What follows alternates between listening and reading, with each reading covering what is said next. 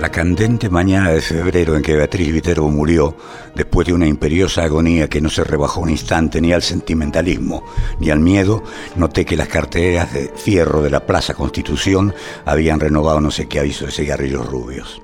Espectacular. ¿Cuántas más te sabes de memoria? ¿Muchas? Muchas, sí, pero sin pensar. ¿Tenés tu preferida? No, en realidad. Tipo, muchos años después, frente al pelotón de fusilamiento, el coronel no, no, se la considera la clásica, pero. Eh, de pronto recuerdo que recuerdo. Esto, por ejemplo, sé que lo recuerdo porque un día darle una charla para explicar por qué a mí no me gustaba ese comienzo, porque era demasiado palabrero, que era como decir sus ojos se cerraron y el mundo sigue andando, pero con muchas palabras. Eh, eh, dije, ¿recuerdan cómo comienza el de Borges? Y empecé la candente mañana de febrero y me di cuenta que lo sabía y que lo podía seguir, porque después eh, Borges dice que sintió que el vasto universo se iba separando de él, etc. Este, pero no sabía por qué lo sabía. Y en realidad la memoria, creo que la verdadera memoria opera así. Uno no sabe exactamente lo que recuerda.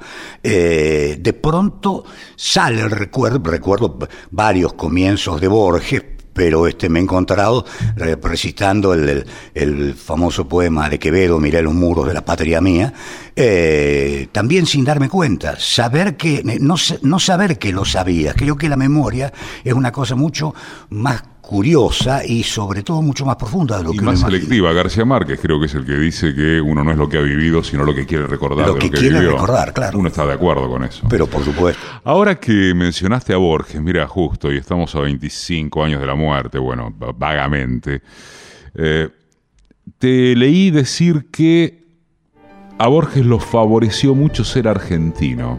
Sí, yo creo que sí. ¿Por qué? Porque si Borges hubiera sido francés o inglés, no el mundo no lo hubiera leído con la atención con que lo leyó siendo argentino. Una de las rarezas de Borges fue que Borges fuera argentino. Era casi insensato que un argentino Además, a él le gustaba ser argentino y pertenecer a esa zona casi desdeñada del universo que es el, Argentina y el idioma español, pero lo que resultaba curioso es que un argentino supiera lo que él sabía de literatura inglesa, que citara en inglés antiguo el Beowulf, por ejemplo, que tuviera una familiaridad tan grande con ciertos poetas que son casi de uso exclusivo. Leía poesía islandesa del siglo II. Justamente, que es casi diría yo de uso exclusivo de los especialistas en germanística o de los profesores ingleses. Eso llamó mucho la atención. No sé si este Borges hubiera sido eh, francés o inglés si se lo hubiera leído en el mundo con la esto no, no va en nada contra Borges, porque como Borges sabía perfectamente, la fama, y él también lo decía, a su modo, es la suma de los malos entendidos que se acumulan sobre la cabeza de un hombre, ¿no? La frase no es mía, es de Rilke. Eh, eh, él incluso tiene un poema donde dice, habla de sus preferencias, ¿no? De su Buenos Aires, de sus lecturas, la voz de Macedonio Fernández, que él podía imitar muy bien. Dice que todo esto lo ha eh, dotado de una fama que para él es inexplicable, ¿no? El ser Borges, eh, para él, era algo bastante misterioso, no sabía por qué. Te aseguro que era cierto, no posaba en ese sentido, no sabía por qué era tan famoso. Y una de las eh, condiciones de la fama de Borges es eh, justamente el, hecho de pertenecer a un lugar para el centro de Europa o por los Estados Unidos, tan alejado de eh, el mundo. Nosotros somos conocidos por ser el, el, punto más austral del continente porque se nos, se nos confunde a todos con Tierra del Fuego, ¿no? Un clásico. Ya un clásico. Ojalá que una renovada costumbre como ritual del despertar dominguero.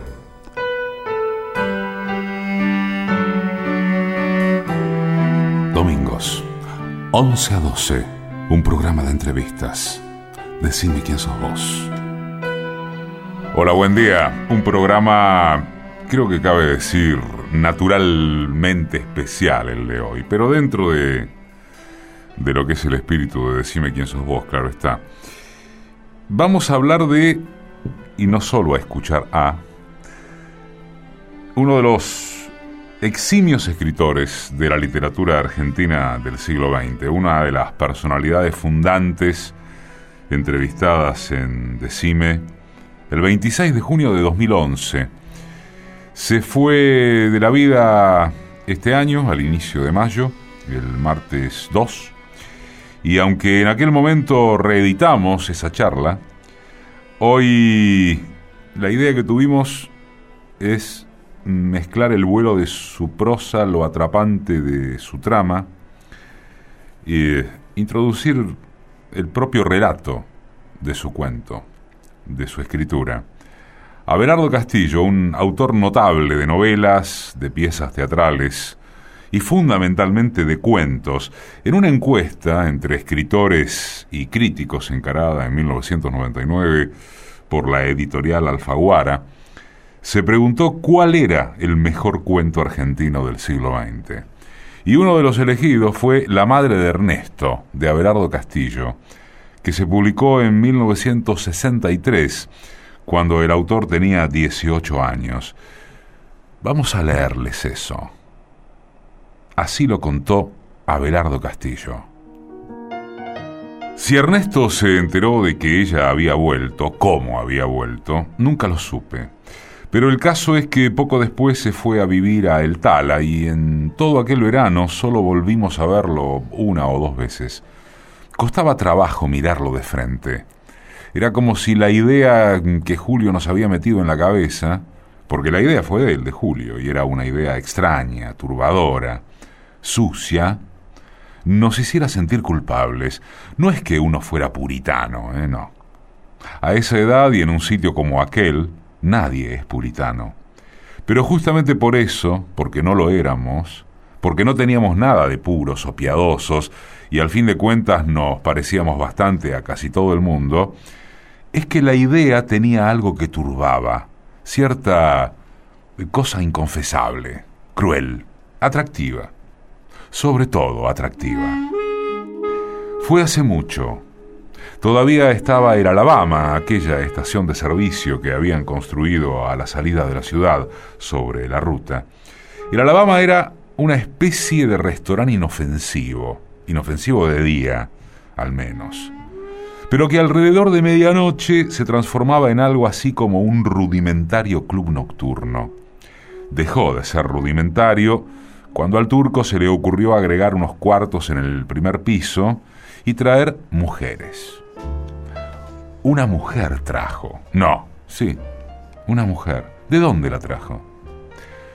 Julio asumió esa actitud misteriosa que tan bien conocíamos, porque él tenía un particular virtuosismo de gestos, palabras, inflexiones que lo hacían raramente notorio y envidiable, como a un módico Brumel de provincias.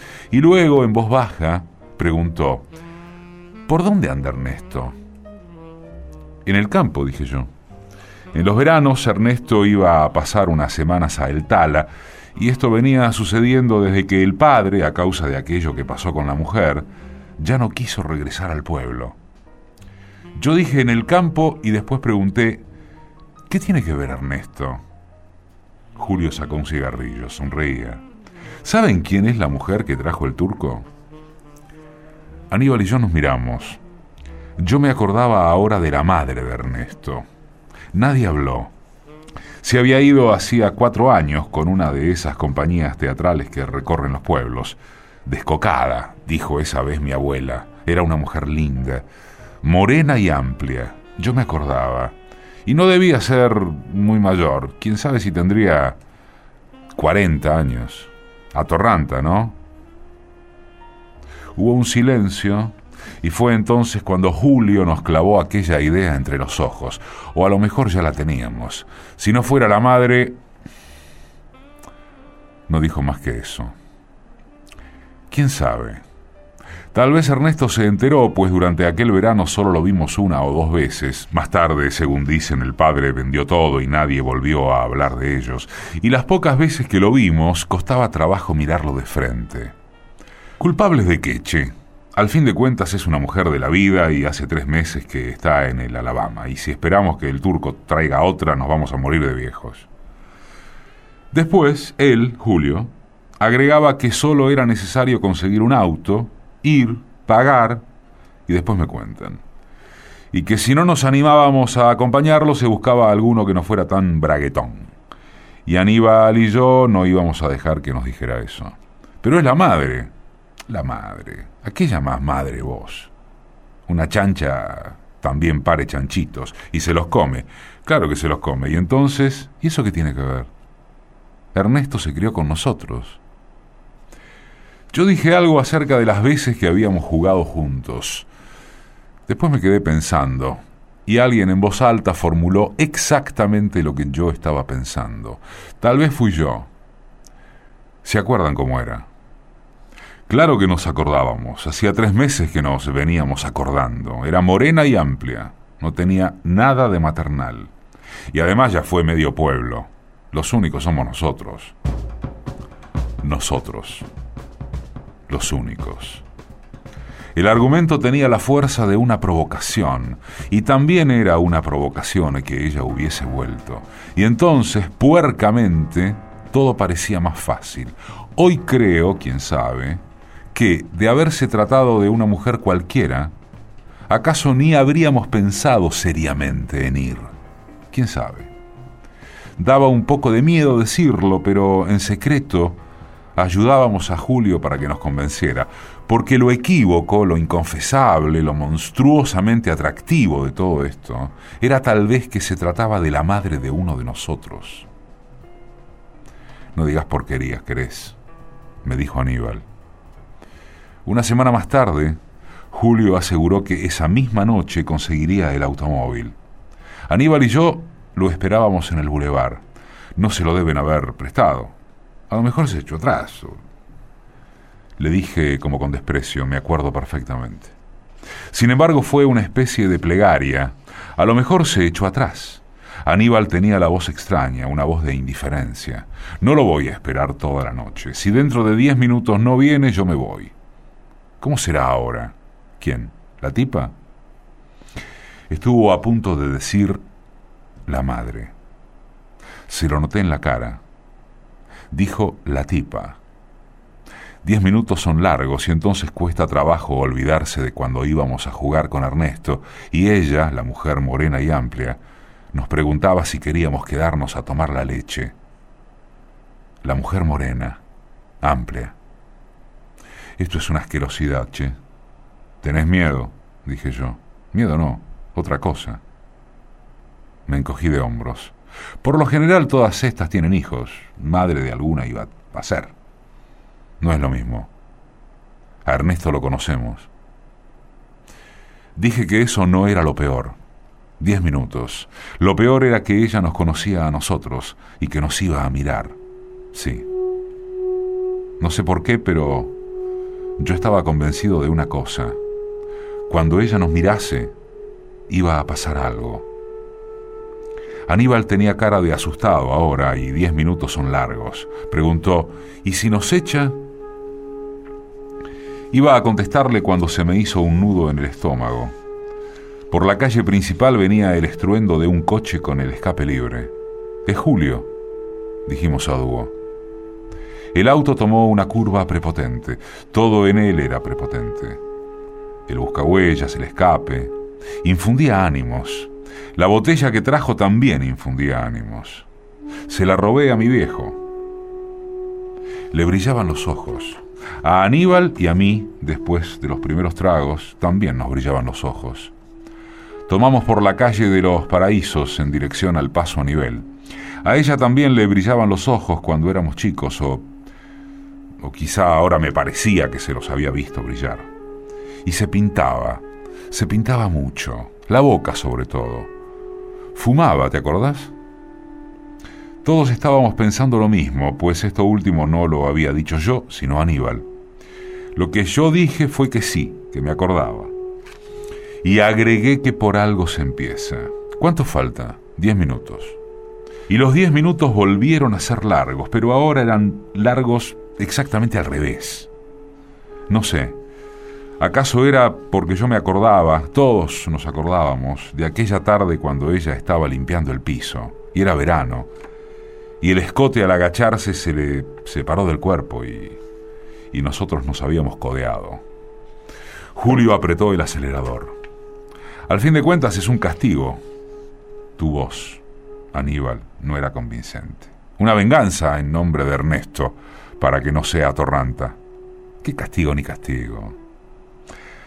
Alguien, creo que fui yo, dijo una obscenidad bestial. Claro que fui yo. Los tres nos reímos a carcajadas y Julio aceleró más. Y si nos hace echar, estás mal de la cabeza vos. En cuanto se haga la estrecha, lo hablo al turco o armo un escándalo que le cierran el boliche por desconsideración con la clientela. A esa hora no había mucha gente en el bar. Algún viajante y dos o tres camioneros. Del pueblo nadie. Y vaya a saber por qué esto último me hizo sentir audaz, impune. Le guiñé el ojo a la rubiecita que estaba detrás del mostrador. Julio, mientras tanto, hablaba con el turco.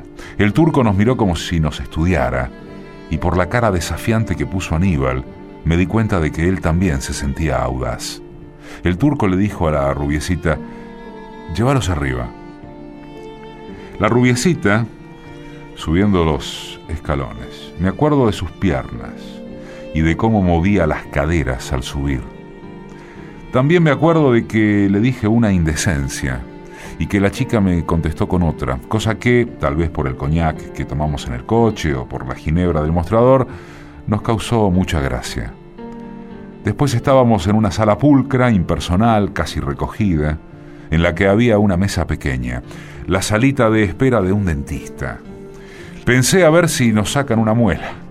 Se lo dije a los otros, a ver si nos sacan una muela. Era imposible aguantar la risa, pero tratábamos de no hacer ruido. Las cosas se decían en voz muy baja. Como en misa, dijo Julio, y a todos volvió a parecernos notablemente divertido. Sin embargo, nada fue tan gracioso como cuando Aníbal, tapándose la boca y con una especie de resoplido, agregó, Mirá si en una de esas sale el cura de adentro. Me dolía el estómago y tenía la garganta seca, de la risa creo. Pero de pronto nos quedamos serios. El que estaba adentro salió. Era un hombre bajo, rechoncho, tenía aspecto de cerdito. Un cerdito satisfecho. Señalando con la cabeza hacia la habitación hizo un gesto. Se mordió el labio y puso los ojos en blanco. Después, mientras se oían los pasos del hombre que bajaba, Julio preguntó, ¿quién pasa? Nos miramos. Hasta ese momento no se me había ocurrido o no había dejado que se me ocurriese que íbamos a estar solos, separados, eso, sí, separados, delante de ella. Me encogí de hombros qué sé yo, cualquiera. Por la puerta a medio abrir se oía el ruido del agua saliendo de una canilla, lavatorio. Después, un silencio y una luz que nos dio en la cara. La puerta acababa de abrirse del todo. Ahí estaba ella. Nos quedamos mirándola, fascinados. El desabillé entreabierto y la tarde de aquel verano, antes, cuando todavía era la madre de Ernesto, y el vestido se le separó del cuerpo y nos decía si queríamos quedarnos a tomar la leche. Solo que la mujer era rubia ahora, rubia y amplia. Sonreía con una sonrisa profesional, una sonrisa vagamente infame. Bueno, su voz inesperada me sobresaltó. Era la misma algo, sin embargo, había cambiado en ella, en la voz. La mujer volvió a sonreír y repitió, bueno, y era como una orden, una orden pegajosa y caliente. Tal vez fue por eso que los tres juntos nos pusimos de pie. Su desabillé, me acuerdo, era oscuro, casi traslúcido. Voy yo, murmuró Julio y se adelantó, resuelto. Alcanzó a dar dos pasos, nada más que dos, porque ella entonces nos miró de lleno y él de golpe se detuvo. Se detuvo quién sabe por qué, de miedo o de vergüenza tal vez, o de asco. Y ahí se terminó todo. porque ella nos miraba y yo sabía que cuando nos mirase iba a pasar algo. Los tres nos habíamos quedado inmóviles, clavados en el piso, y al vernos así, titubeantes, vaya a saber con qué caras, el rostro de ella se fue transfigurando lenta, gradualmente, hasta adquirir una expresión extraña y terrible. Sí, porque al principio, durante unos segundos, fue perplejidad o incomprensión. Después no. Después pareció haber entendido oscuramente algo y nos miró con miedo, desgarrada, interrogante. Entonces lo dijo. Dijo si le había pasado algo a él. Ernesto. Cerrándose el desabillelo, dijo.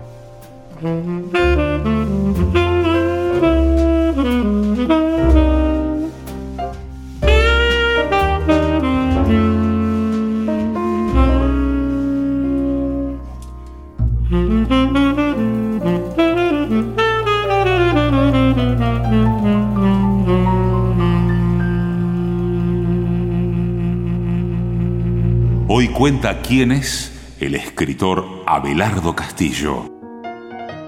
Para mí el cuento es el género que me es más accesible y en el que eh, padezco menos cuando lo estoy escribiendo. Aunque he escrito novelas, teatro e incluso poesía, y la sigo escribiendo, el cuento es el lugar donde me siento más tranquilo cuando escribo, porque como no empiezo un cuento hasta no saber puntualmente cómo va a terminar y a veces hasta con las palabras que va a terminar, eso me da una enorme sensación de tranquilidad, cosa que no ocurre con la novela. La novela, y he escrito cuatro novelas, me angustia mucho el, eso de estar trabajando con la incertidumbre del hacia dónde va o hacia dónde van a querer ir luego los personajes, a mí me preocupa bastante como escritor, ¿no? Cosa que tampoco me pasa en el teatro. El teatro se parece más que al cuento y cuando uno escribe teatro, de alguna manera ya está sabiendo todo lo que va a ocurrir. Es el final lo que para mí dispara el cuento, pero te diría más,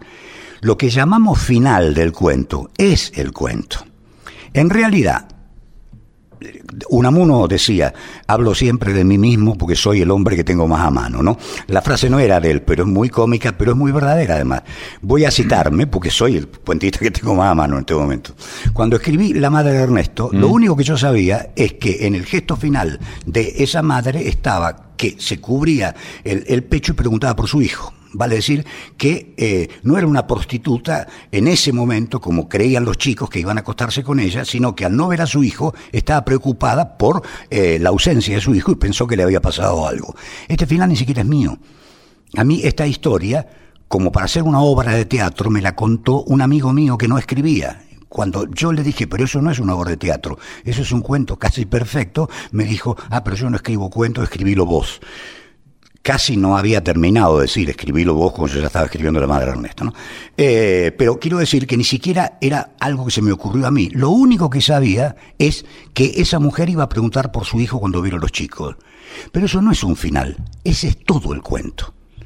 Eso es lo, lo único que sucede en el cuento una madre que pregunta por su hijo a unos chicos que van a acostarse con ella. Lo único que tenía después era que justificar el ámbito. ¿Podía ocurrir en Buenos Aires? No, no podía ocurrir en Buenos Aires.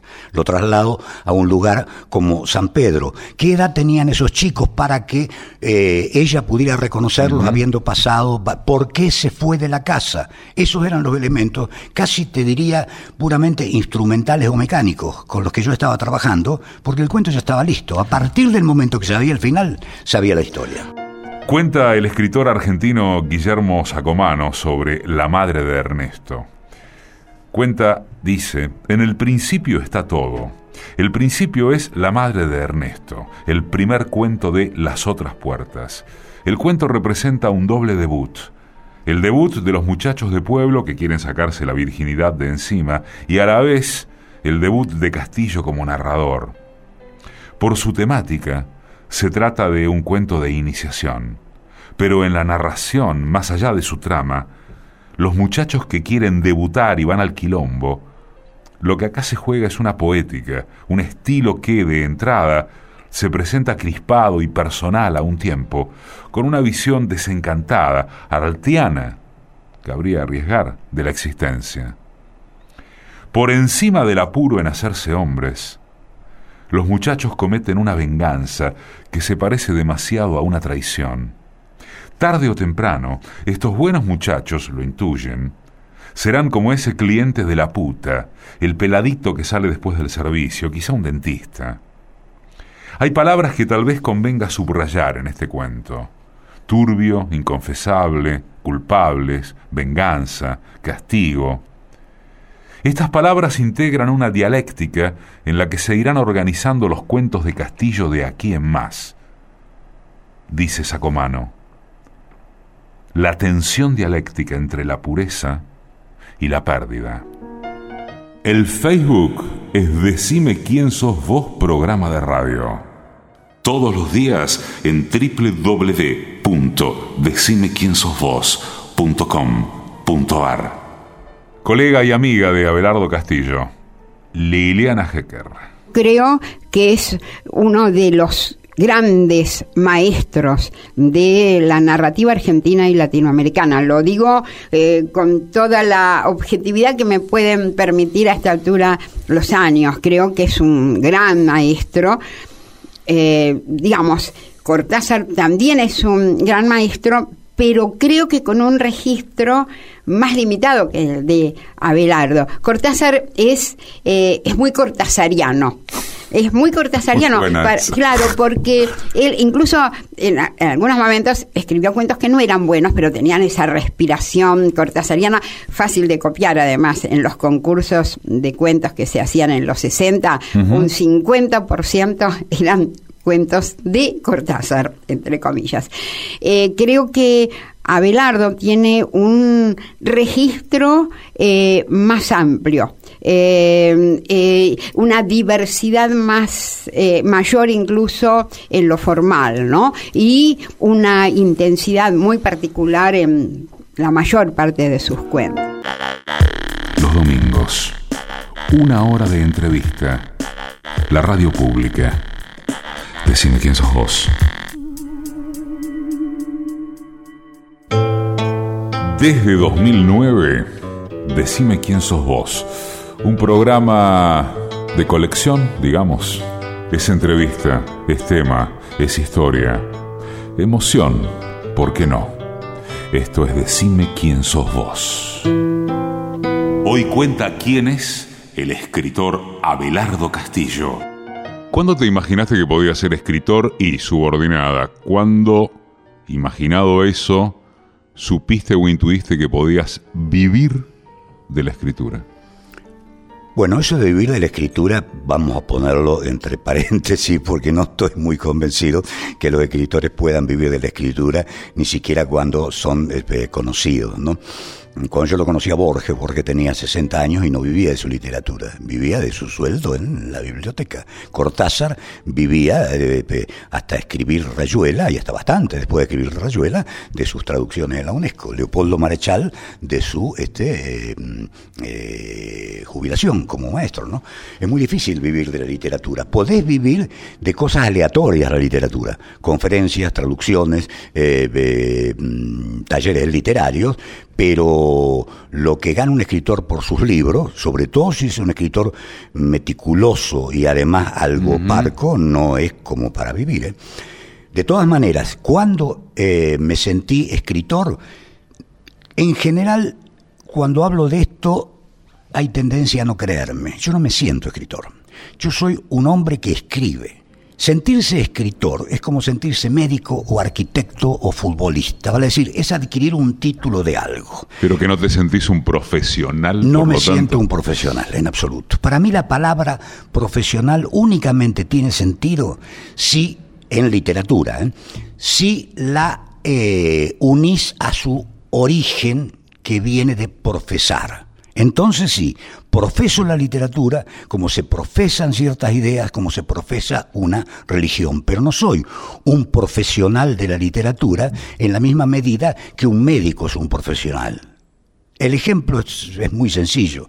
Un médico tiene el derecho y hasta la obligación de tener una chapa en la puerta de la casa que diga fulano de tal médico, ¿no? Alguien pasa por ahí, está enfermo y entra, es decir, está cumpliendo una función social. Sería absurdo que en la puerta de mi casa dijera Belardo Castillo, escritor, ¿no? Muchas veces al único que le permití que tuviera esa este, eh, confianza con su propio oficio fue a Nicolás Guillén. Nicolás Guillén vivía exiliado acá en, Buenos Aires antes de la revolución cubana, y en el Hotel Atlantic, que está acá a muy pocas cuadras, yo lo fui a visitar para pedirle una, una entrevista para San Pedro, para que diera un recital de poesía, una conferencia, tenía en la puerta una tarjetita que decía Nicolás Guillén, poeta, ¿no? Y yo sentí es una de las pocas personas que merece tener una tarjetita así con, con, ese título, porque ser escritor no es ni un título universitario, ni un título de nobleza, es una característica que además en los escritores suele manifestarse con cierta eh, inconstancia. Los escritores que yo conozco, los mayores escritores incluso, eh, en realidad escriben muy poco, eh, o sienten que escriben muy poco. Esto me lo, digamos, lo que esto significa en esencia, me lo aclaró el propio Borges hace mucho tiempo, ¿no? Se hizo una antología de literatura argentina en la que naturalmente, el mayor escritor que eh, intervenía en ese libro era Borges, y el menor, en casi todos los sentidos, se lo he dicho muchas veces, era yo. Era el menor de edad y el menor en cuanto a importancia. Nos preguntaban cuándo escribe usted. Eh, además de publicar un cuento. Yo expliqué cuándo escribía de noche por las razones que te acabo de explicar ahora. Y por curiosidad pregunté, ¿qué dijo Borges? Y Borges dijo, siempre. Sin embargo, hacía 20 años que Borges no publicaba un libro de cuentos. Eh, desde el, 30 al 60, que fueron más o menos la, distancia entre el último libro de poemas y eh, eh, mm, El Hacedor, habían pasado 30 años, y sin embargo dijo siempre. Y ahí, y esa fue para mí la gran lección de Borges un escritor escribe siempre realmente, aunque no escriba, pero en muchos casos lo que menos hace es escribir, casi nunca se siente escritor. Hemingway, entre las razones por las que se mató, está la de que no escribía. Él dijo, no puedo hacer el amor, no puedo beber, no puedo escribir, ¿no? ¿Qué sentido tiene la vida? Lo, dijo antes de matarse, ¿no? Ahora, ese hombre que entre las razones por las que se mató era la imposibilidad de escribir, dejó siete kilos de manuscrito en una heladera. Es decir, que no era consciente de lo que escribía cuando escribía. Y no creo que ningún escritor serio sepa que está escribiendo. Es como si los papeles se acumularan solos. Lo que es a veces un apunte termina siendo un texto terminado. A mí me ha sucedido. Y su relación con la literatura es muy distante a veces. En mi caso, yo escribo no cuando quiero, sino cuando puedo. Y lo juro, escribo lo menos posible. Y además, no me siento un escritor en el sentido profesional o en sentido sino sencillamente un hombre que escribe. Como creo que un pintor es un hombre que pinta, ¿no? Eh, y eh, un filósofo es un hombre que piensa a veces. www.decimequiensosvos.com.ar ¿Te pasa que ¿Alguna vez se publicó algo con lo que te pasó? ¿Que alguna vez se publicó algo con lo que definitivamente no estuviste de acuerdo? ¿Que no te gustó? Sí. ¿Que, dijiste, esto no tendría que haber salido así? Sí, sí. ¿Qué eh, pasó? Sí, me pasó con un cuento más que este, mm, eh, El Baldado que está publicado en la primera edición de Las Otras Puertas y que nunca se volvió a publicar.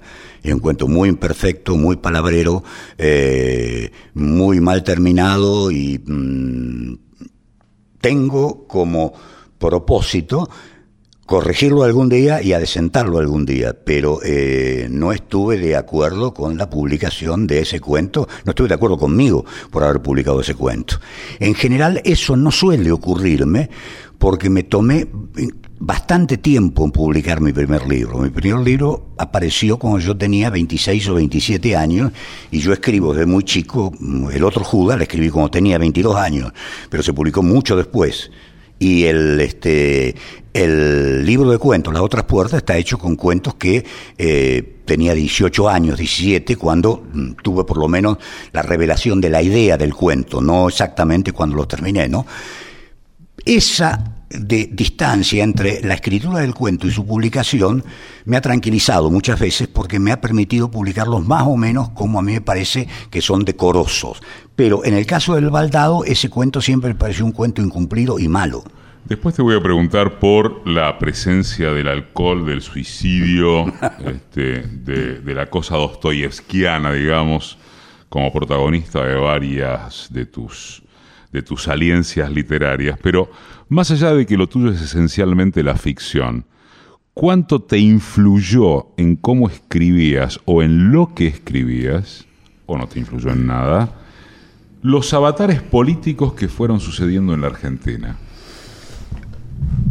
Creo que al principio, cuando empecé a escribir, no me influían. Eso lo, puedo decir casi este, con certeza, porque en estos días estoy pasando mis diarios, que están escritos desde que tenía 18, años. Y he notado con cierto estupor que no hay alusiones a lo político. Es decir, que mi adolescencia era como si lo político lo hubiera puesto en otra parte. Y luego advertí que eso también me pasaba en otros momentos de mi vida. Pero en el diario, ¿no?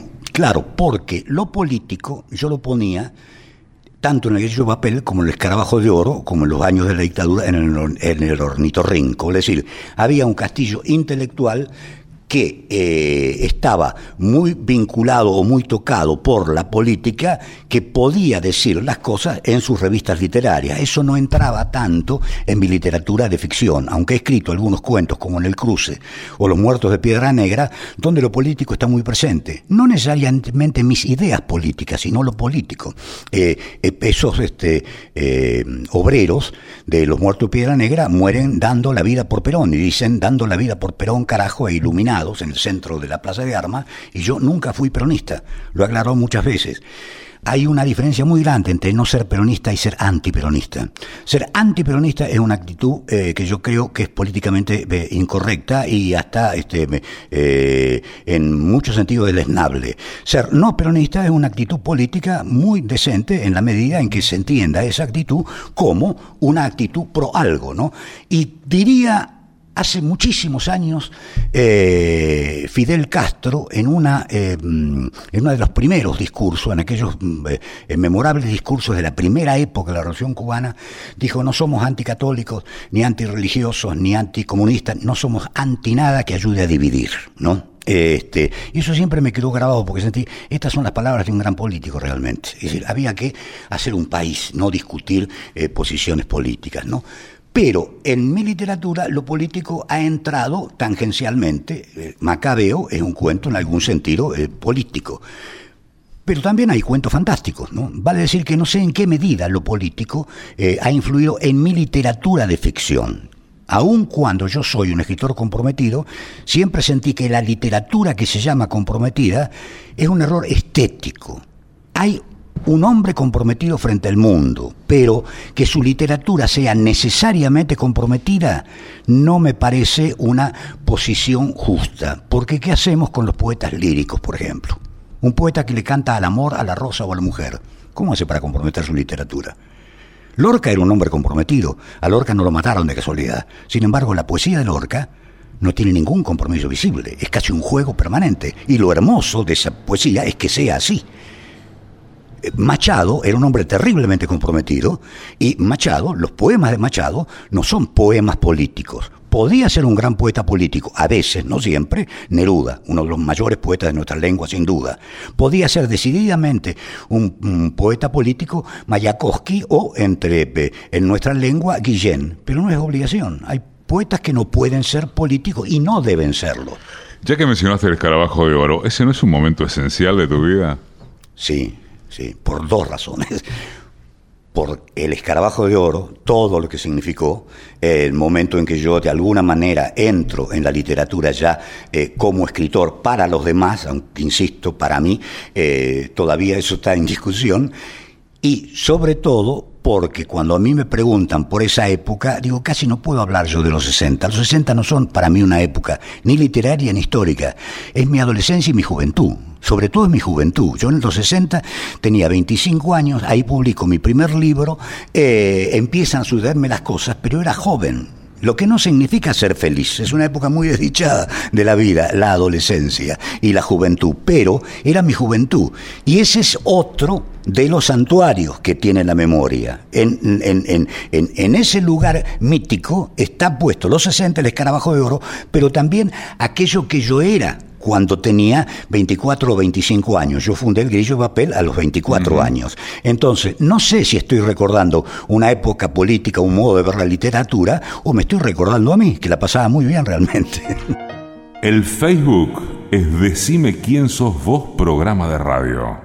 Todos los días en www.decimequiensosvos.com.ar. En la época de Menem hubo un corte de luz que duró como 10 días, no sé si recuerdan, sé, un corte de luz formidable, se quedó todo el, Buenos Aires sin luz, que era un escándalo. Más, ¿eh? fue 10 días de corrido en varios barrios y casi un mes, si no me equivoco. Bueno, a nosotros, a nosotros nos tocaban 10 días u 11 de corrido, recuerdo.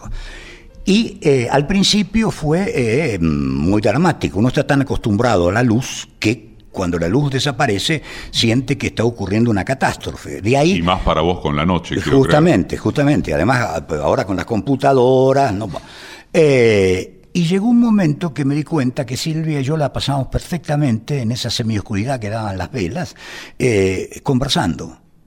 Y conversamos durante 10 días seguidos, más o menos.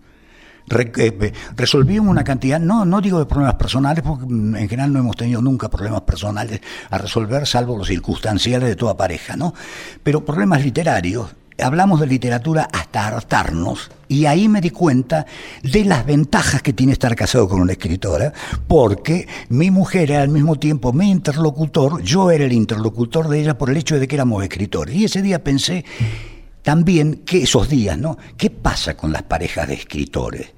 Y en realidad suelen ser muy largas las parejas de escritores. Aragón vivió toda la vida con Elsa Triolet. Sartre, aunque no se casó nunca con Simón de Beauvoir, fue no solo la pareja de su vida, sino probablemente el amor de su vida.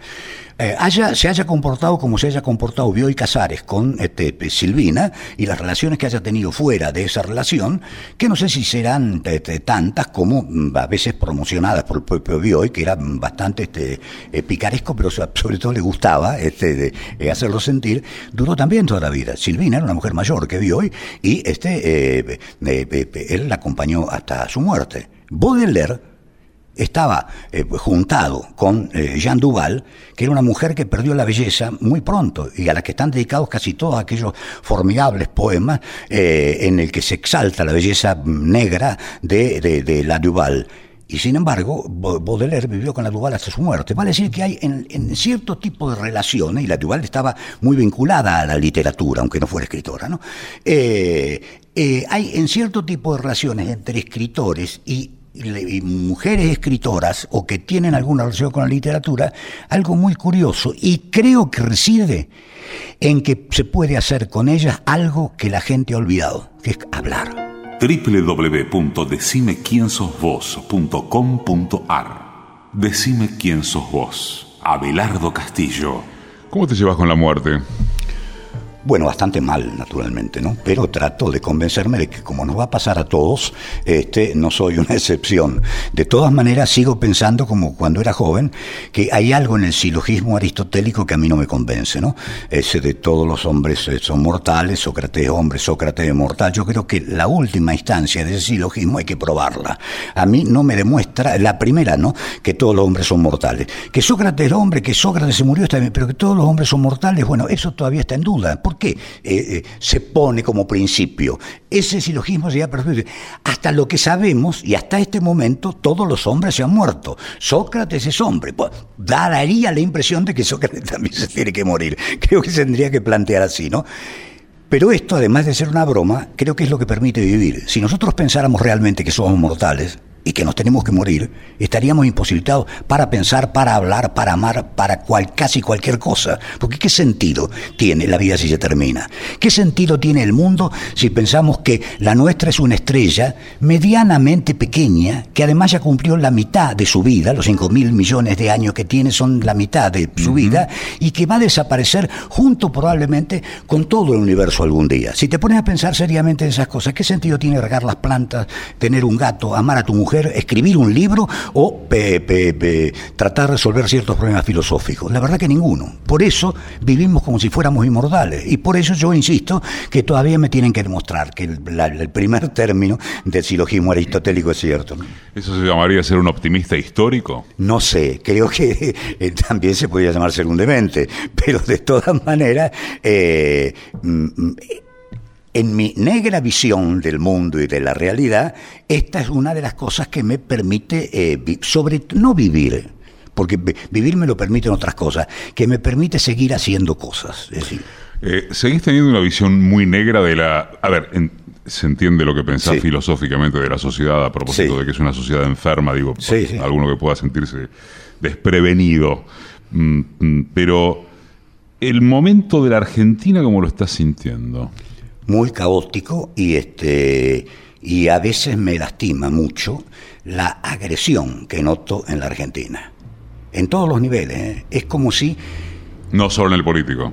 No, no solo en el político, no solo en el político. Creo que en eh, del político irradia o irradió hacia el político un, un, modo crispado de percibir la realidad que tenemos desde hace eh, muchísimo tiempo. No me interesa dónde nace ni cómo nace. Sé que es así, además no soy un sociólogo, ¿no? Y es un país donde se ha, eh, lo que conversábamos hace un momento, ¿no? Es como si hubiera perdido la posibilidad de conversar o de dialogar se discute, se agrede, la gente vive molesta y eh, transmitir ideas ha dejado de ser la función de los intelectuales, por ejemplo, para hacer meramente la transmisión de insultos. Y eso no lo tolero, porque yo he vivido en épocas muy politizadas, en épocas realmente eh, politizadas en el mundo entero, y se podía discutir. No había... Eh, polemizar grandemente y con respeto por el antagonista. Hoy ha intervenido una palabra que yo creo que es eh, muy dudosa en, política, que es la palabra enemigo. La utilizan tanto desde el oficialismo como desde la oposición. Y la palabra enemigo no corresponde a, las, eh, a los adversarios políticos. Yo recuerdo un eh, ejemplo realmente que me dio la mujer de Leopoldo Marechal, Elvia Marechal. Cuando muere Leopoldo, Elvia fue a hacer un trámite para eh, mm, cobrar una cuenta que tenían juntos, ¿no? que era bastante problemático porque eh, no se había liberado el primer cheque o algo por el estilo. Y la única, el único dinero que le quedaba a Elvia era ese. Entonces fue a ver a un político argentino, eh, que no me acuerdo quién era, un hombre de, derecha naturalmente, que este, eh, le dice, señora, este, su marido siempre fue enemigo nuestro. Y Leopoldo, y, Elvia dijo, mi marido no tenía enemigos, tenía adversarios. Y yo sentí esta es una verdad política. Los enemigos son los que atacan tu país, tu pueblo, quieren matar a la gente. Esos son los enemigos. Los otros son adversarios. No puede haber enemigos filosóficos o enemigos ideológicos. Tendríamos que empezar por desterrar ciertas palabras para ver si nos entendemos. Creo que hay una incapacidad de entenderse en la Argentina que es muy grande. Y no estoy hablando ni desde el Olimpo ni desde la derecha. Todo el mundo sabe que soy un hombre izquierda. Me imagino que eh, algunos conocen mi trayectoria desde que yo apel hasta el ornitorrinco sacado durante la dictadura. No estoy tratando de conciliar los contrarios. Estoy tratando de ver si podemos entendernos como argentinos, aún siendo adversarios. Entre las distinciones a Abelardo Castillo se cuenta el Premio Internacional de Autores Contemporáneos de la UNESCO y también el Premio Municipal de Novela, el Nacional Esteban Echeverría, el Conex de Platino y el Premio Casa de las Américas de Narrativa José María Arguedas 2007. A lo largo de tu literatura, ¿quién crees que te influyó? ¿Decisivamente o en qué grado? En la literatura argentina, sin duda y decisivamente, me influyeron Roberto Art, eh, Borges y Marechal. No tuvo tiempo de influirme Cortázar, porque como yo lo conocía Cortázar, ya había escrito El otro Judas, eh, Rafael y mi primer libro de cuentos. Pero esos tres escritores me influyeron mucho. Literariamente yo diría que Art y Borges, eh, emocional y eh, moralmente Leopoldo Marechal, a quien veía todos los miércoles y que fue si puedo utilizar la palabra, ya que me llevaba 35 años, mi amigo, desde el primer día que lo llamé por teléfono, vivía acá a la vuelta. Eh, y acá a la vuelta estamos en Congreso. En Congreso, que Congreso. Él vivía en Rivadavia y al 2300, ¿no? Y e íbamos permanentemente a la calle. Yo no compartía muchas ideas de Marchal. Marchal era peronista, aunque cuando murió era más un hombre de izquierda que un peronista. Y Marechal era deísta, Marechal creía en Dios, era un hombre profundamente religioso. Yo creo ser un hombre religioso, pero no creo en Dios. Jamás hablamos de eh, religión con Marechal. La única cosa que me dijo Marechal una vez es, vos crees que no crees en Dios, pero en el fondo sos un creyente, ¿no? Me acuerdo haberle hecho una broma, eh, haberle dicho, bueno, Leopoldo, con ese criterio yo podría decirle que usted cree creer en Dios y en realidad es un ateo. Y eso fue toda la conversación, nos divertimos mucho. Era un hombre de una sabiduría notable, había que oírlo hablar, había que dejarlo hablar y solo se derivaba hacia cualquier tema. Tenía una virtud que yo no he visto en casi ningún escritor argentino y tampoco la he podido ver en mí, ni creo que la veré. Dejaba hablar a los otros y a los más jóvenes, pero sobre todo dejaba hablar a su mujer. Cuando yo lo conocí recuerdo que él me hacía preguntas o de política o de religión o de filosofía y yo pensé, pero este hombre me está tomando el pelo. Es Leopoldo Marechal, es el autor de Dan Buenos Aires, lo llama maestro Lezama Lima, lo llama maestro Cortázar y me pregunta a mí qué pienso de ciertas cosas. Y no me estaba tomando el pelo, era así. Preguntaba de verdad qué era lo que, o pensaba de la realidad gente que era 35 o 40 años menor que él, ¿no? En ese sentido influyó Marechal en mí, no en el literario. En el literario, sin duda, influyeron mucho más eh, Roberto Arz y Borges. Y en la literatura en general, además de los grandes clásicos, además de Poe, que es este un eh, eh, pertenece a mi panteón personal, yo diría que como a toda mi generación lo influyó en un sentido mm, indiscutible Jean-Paul Sartre. Me quedé, penúltima pregunta, porque nos quedan cuatro minutos y la última es tanguera y capaz que te lleva tiempo la respuesta. Me quedé pensando en esto de los problemas filosóficos que uno trata de resolver. ¿Tratás de resolver problemas filosóficos a menudo? Tírame algún título de alguno, si la respuesta es afirmativa. Sí, sí, es decir, eh, hay un problema filosófico metafísico que a mí me eh, mm, eh, preocupa desde que empecé a pensar. Uno es la libertad. ¿Qué significa la libertad para los hombres? En realidad, ¿elegimos o estamos condicionados a ser como somos? ¿Somos el hombre que, del que habla Schopenhauer o somos el hombre del que habla Sartre? ¿Somos el hombre del que habla San Agustín o somos el, hombre eh, político actual que puede elegir sus destinos? ¿no? Y como San Agustín, como Sartre, como Pascal, como casi todos los, los grandes pensadores que leí han influido mucho en mí también y me han hecho pensar, no puedo leer un libro ni siquiera de ficción, si no me agrega algo y si no me cuestiona algo. ¿La categoría marxista de que la libertad es la necesidad que se conoce no te gusta?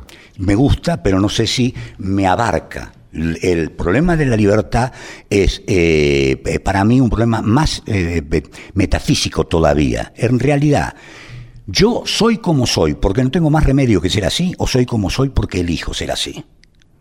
Y ese problema, que es un problema metafísico, creo que sin solución, porque Kant ya lo había tratado en este, la crítica de la razón pura, es uno de los problemas que este, me preocupa. Naturalmente, los otros problemas filosóficos son el tiempo, la muerte, y que no trato de resolver. Trato de eh, eh, que sucedan con la, eh, el, menor peso posible en mi vida. ¿no? Decime quién sos vos. No puedo saberlo. Es decir, si me harías un gran favor diciéndome, eh, vos, yo no me puedo ver desde fuera de mí. Soy alguien, ya te digo, que escribe, que, eh, que ha bebido mucho, que ama a su mujer, que este, eh, ha cometido enormes errores y que cree que eh, es un ser religioso, aunque no cree en Dios, y que siente que todavía tiene una deuda muy grande con sus semejantes. Creo que carezco de, de algo que me enseñaron que debía tener cuando era muy chico, que es caridad. Abelardo Castillo. Edición y concepto sonoro, Mariano Randazzo. Asistencia de producción, Laura Fernández. Diseño de página web, Oscar Flores. Producción general, Roxana Russo. Conducción, Eduardo Aliberti. Todos los domingos, AM870. Radio Nacional. Todos los días en www.decimequiensosvos.com.ar